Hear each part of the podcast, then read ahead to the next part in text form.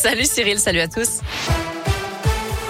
Ah, on commence avec le trafic. Colin nous signale un camion en panne à l'entrée du tunnel sous Fourvière en direction de Marseille. Notez d'ailleurs que le tunnel sous Fourvière sera fermé cette semaine toutes les nuits jusqu'à jeudi pour permettre des travaux d'entretien. Et la rocade est lyonnaise dans le sens nord-sud sera fermée de nuit aussi à hauteur de Vaux-en-Velin entre le nœud des îles et le nœud de Manicieux. Et puis autour de Saint-Etienne, la RN 88 sera fermée en direction de Firmini pour cause de travaux. Alors d'abord la nuit prochaine entre 21h et 5h entre Terre-Noire et la Croix de l'Orme. Et puis demain, mercredi et jeudi soir, cette fois au niveau de l'échange de mon plaisir.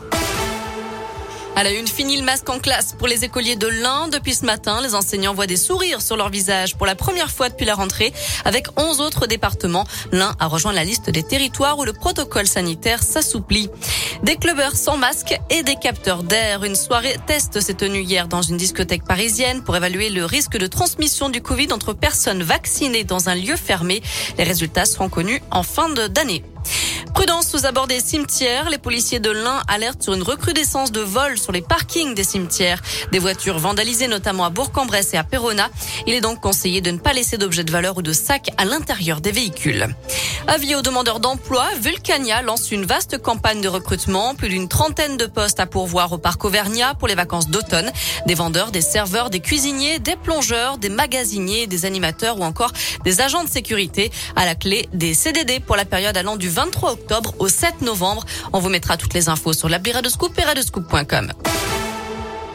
Le chèque carburant, ce n'est pas pour tout de suite. Bruno Le Maire, le ministre de l'économie, a reconnu ce matin que les discussions se poursuivaient pour compenser la hausse des prix à la pompe. Mais il est plus favorable au chèque carburant d'ailleurs qu'à une taxe, une baisse des taxes. Une baisse d'un centime représente un demi-milliard d'euros en moins dans les caisses de l'État.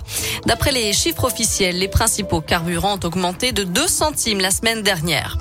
De son côté, Emmanuel Macron lance aujourd'hui les états généraux de la justice. Objectif, élaborer des propositions pour remettre à plat le système judiciaire à partir de 2022, un système considéré comme trop laxiste.